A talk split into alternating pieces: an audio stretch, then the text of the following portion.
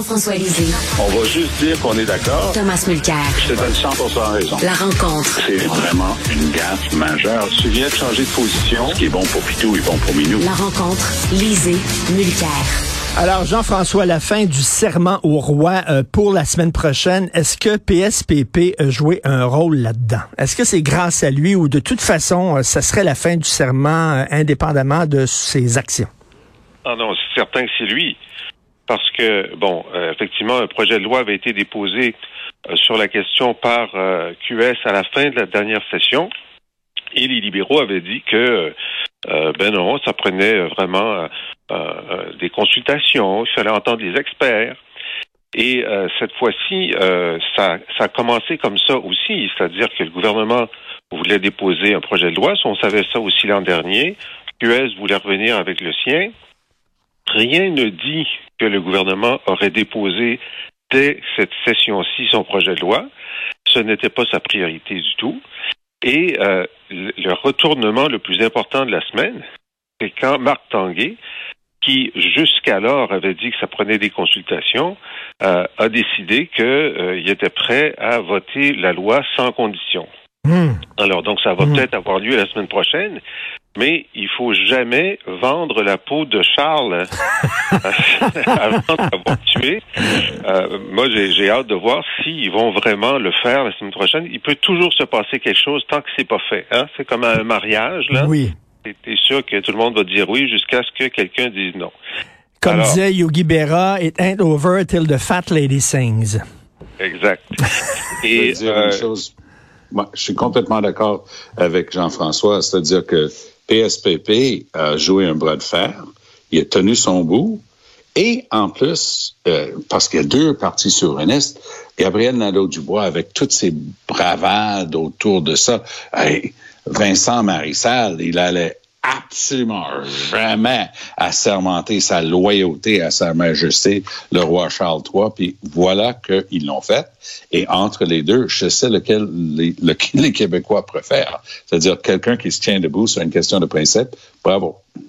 Euh, d'ailleurs, euh, d'ailleurs, il est très entier, hein, Jean-François PSPP comme personne. Là, hier, il était ému aux larmes. C'est pas la première fois où euh, il prononce un discours et on le sent ému. C'est quelqu'un qui s'implique totalement dans ce qu'il fait. Oui, puis ça, ça, ça dénote son authenticité. Il est pas en train de, de jouer la comédie. C'est sûr qu'il y a toujours du théâtre en, en, politique. ce qui s'est passé hier, évidemment, euh, c'est certain que ça allait attirer énormément d'attention, mais il, était dans le moment. Euh, et il a fait ça aussi de façon très civile. Euh, il, est, allé, il a, demandé à voir la sergente d'armes, euh, ils ont eu une conversation. Il n'y avait pas d'agressivité, il n'y avait pas de hargne, il y avait de l'intensité, bien sûr, mais euh, il a fait ça dans le respect des personnes et de l'institution. Mmh. Mmh. Et donc, c'est un, un, mélange, puis, puis ce que dit Tom sur Québec solidaire, les, les, les, ceux qui sont censés brasser le système, c'est QS, mais celui qui brasse le système, hein. c'est Paul Saint-Pierre Plamondon. c'est quand même extraordinaire. Bien dit, oui. Et c'est fait avec fermeté, comme tu dis, mais avec respect aussi des institutions. Oui, parce que moi, j'avais eu toutes sortes d'échos euh, vraiment du inside. Euh, peut-être, je sais pas autant d'inside que Jean-François, mais j'avais quand même du bon inside. Et il était question de laisser assermenter Joël Arsenault.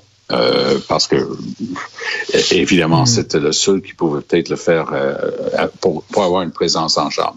Mais maintenant, si qui que ce soit niaise avec la rondelle maintenant, ok, donc s'il y a tentation du côté de, des libéraux d'essayer de, de, de, jouer au clown euh, autour de cette question-là, euh, c'est game over pour eux autres. Euh, tout à fait. Je veux vous entendre les deux sur ce qui est arrivé à l'Université d'Ottawa. Premièrement, ils ont accepté que l'ambassadeur de Chine prononce une conférence, ce qui est déjà, selon moi, une erreur. On est en guerre froide avec la Chine, il faudrait peut-être le, rappeler.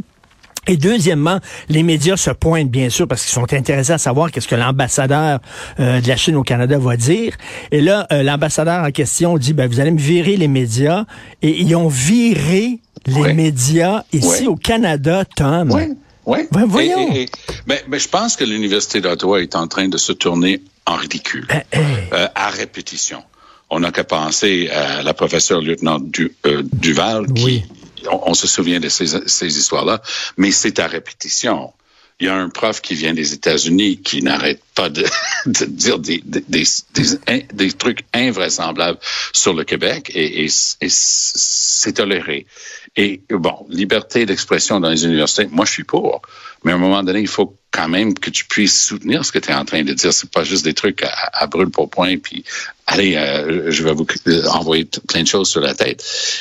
Frémont, euh, honnêtement, a perdu tellement de crédibilité avec cette histoire-là. Lui, son mandat prend fin euh, l'année prochaine. Donc, j'imagine qu'ils vont se mettre en, mode euh, glissage vers sa, sortie. Mais c'est scandaleux ce qui s'est passé. Trudeau était là-dessus assez rapidement à, sa grande mérite parce qu'il est premier ministre du pays. Il dit, hey, ça se peut pas. Mais pense à ça une seconde là. On est rendu à ce point-là dans nos universités qui étaient les chefs-lieux de la pensée libre on est rendu avec des gens qui disent Ah ouais, tu veux pas de médias? Ben, on va les sacrer dehors. Ça n'a pas de mots. Non, mais Tom, Tom, Tom, si on avait reçu l'ambassadeur d'Iran puis il a dit Je veux que toutes les filles soient voilées dans la salle, est-ce qu'on aurait demandé aux filles de se voiler? Euh, Jean-François, déjà dès le départ, de permettre à l'ambassadeur de Chine de faire une conférence dans une université, déjà, selon moi, c'est une erreur. Non? Non, moi je suis en désaccord avec toi, Richard. Euh, ah oui. Euh, Écoute, justement, c'est un ambassadeur, il est là. Euh, si on peut lui poser des questions. Ben, penses-tu euh, qu'on aurait pu poser des questions? Franchement, Jean-François, c'est sûr que ben, non. Ben, ben, c'est ça, le, c'est ça le, truc. Tu dis, écoutez, vous venez, vous voulez venir vendre votre salade, on va accepter seulement si euh, les journalistes sont là, puis il y a une période de questions. Si vous voulez pas, venez pas. C'est tout. Ben, c'est ça. Euh, puis là, le problème qu'il y a eu, c'est que euh, il a réclamé l'absence des caméras. Donc, les journalistes étaient présents, mais ils voulaient pas que ça soit filmé. Et il voulait aussi qu'on baisse le rideau parce qu'il voulait pas voir les manifestants à l'extérieur. Alors là, mais, mais, mais, en plus, Jacques Frémont, le recteur de l'université, c'est anciennement euh, un des directeurs de la commission des droits de la personne, si ben je ne me trompe pas. Mais comment ça se fait qu'un gars qui a les droits de la personne à cœur accepte de virer des journalistes au Canada, Jean-François? Moi, je pense qu'il est tombé dans le piège de de toujours être le plus politiquement correct imaginable. Donc, il se twist comme un bretzel pour dire ben euh, je veux être gentil avec le gars qui arrive d'un autre pays puis je vais accepter qu'il me dit que les journalistes vont se faire sacrer dehors. Mais il manque tellement de raisonnement de base dans cette décision-là. Et Frémont, euh, au début, c'était oh c'est une petite erreur, puis plus tard, il s'est carrément excusé. Euh, il était temps qu'il se rende compte, mais ça se peut pas d'avoir fait ça. C'est fou, Red. Là. Non, vraiment. Un, manque de colonne vertébrale. Et surtout, moi, j'ai été à l'université pendant une dizaine d'années, à l'université de Montréal, et des fois, on a des cas comme ça, puis on se dit, mais si, si le patron était à, côté de moi, on pourrait prendre une décision ferme. Mais là, il était là, le patron. C'était lui. Il n'y avait pas besoin de demander l'avis de qui que ce soit. Il a juste à dire, Monsieur l'ambassadeur, c'est comme ça que ça se passe ici. Ce sont les conditions de votre venue. Et puis, si vous n'acceptez pas les conditions, vous pouvez prendre votre voiture puis, puis repartir. Et je reviens là-dessus. Le gars, il était à la Commission des droits de la personne et ça montre à quel point la Commission des droits de la personne, des fois, ils ont un biais très pro-woke, très... C'est bizarre la, façon dont ils, perçoivent les choses dans ces organismes-là. Euh, Jean-François, les policiers sont blâmés pour euh, le métropolis. Enfin. Enfin. Euh, c'était euh, le, procès, donc c'est le procès des gens qui ont été euh, blessés par par Bain pendant l'événement, qui disent ben si les policiers avaient fait leur travail, nous n'aurions pas été blessés. Et donc le juge leur donne raison. Et pendant ce procès, on a pu faire la démonstration que il y avait un, un, tel manque de préparation pour pour pour l'événement, alors que le nombre de menaces de mort envers Mme Marois avait été important. Il y avait eu six menaces dans, dans, dans les jours qui précédaient et que euh, ça a été relativement simple de sécuriser le périmètre. Et ensuite, pendant le procès, a été déposé un, genre de rapport qui avait été euh, qui avait été préparé dans, dans les semaines qui ont suivi, qui disait que tout s'était bien passé, mais c'était un rapport complètement bidon. Euh, et là, donc, enfin, il y a une justice dans cette affaire. Oui, et je suis complètement d'accord. Et c'est une, des rares fois qu'on a vu ça. Euh, une ville carrément blâmée pour une telle négligence et, la province parce que c'était SQ et, Ville de Montréal, mais surtout Ville de Montréal. Et moi, je me souviendrai toujours, Madame euh, Marois sur scène, et il y a un policier qui arrive qui essaie de la tirer à droite puis l'autre est en train d'essayer de tirer à gauche. C'est tout juste qu'ils l'ont pas craqué en deux. Ça n'avait ah. aucun bon sens, la, la manque total de, de professionnalisme. Mais ça rappelle une chose c'est que les gens qu'on met responsables de la police, c'est mauditement important. Parce que ça, c'est une opération compliquée. c'est la soirée d'une élection. Il faut doubler de, de prudence et d'ardeur. Et il faut avoir des, des, bonnes, les bonnes personnes en place. Il faut avoir un plan. Ça me rappelle ce qu'on a vu à la ville d'Ottawa. La seule autre fois dont je me souviens, il y en a peut-être eu d'autres, dont je me souviens où la ville a été blâmée, je me souviens quand le, le, la tour du, de Plaza Alexis Néon avait pris feu. Puis les pompiers, c'était les Keystone Cops. Là. C'était n'importe quoi.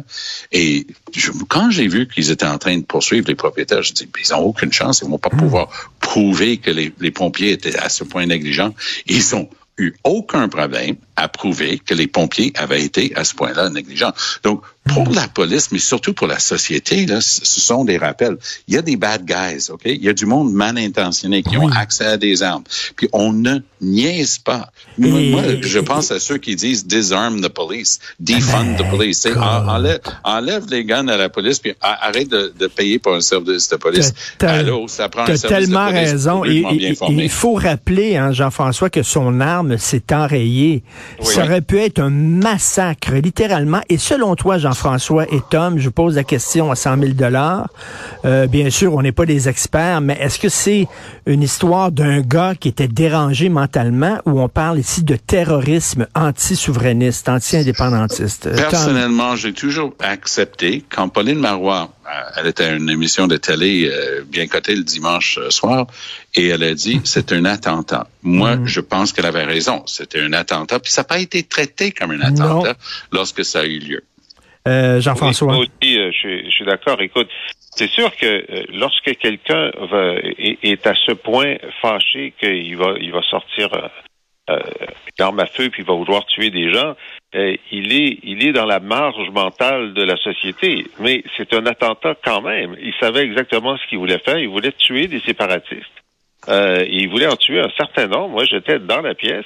Ah oui. Son arme ne s'était pas enrayée il aurait pu, il aurait pu en tuer plusieurs. Euh, Mais si je peux juste euh, ajouter une touche personnelle là-dedans. Monsieur Baines me, me, menaçait constamment aussi parce qu'il il disait que moi j'étais terrible parce que j'acceptais que le seuil pour un référendum, c'était 50% plus 1. J'étais euh, rendu au hmm. NPD à l'époque. Et il, me nommait constamment dans, ah, dans ses élucubrations. Oh oui. Et euh, personnellement. Donc, euh, c'est pas des blagues, des gars comme ça. Non, non. Et, euh, donc, on est très content, effectivement, qu'enfin la police a été blâmée. J'espère qu'on va tirer les leçons de ces erreurs-là. Bon week-end et bon vendredi à vous deux.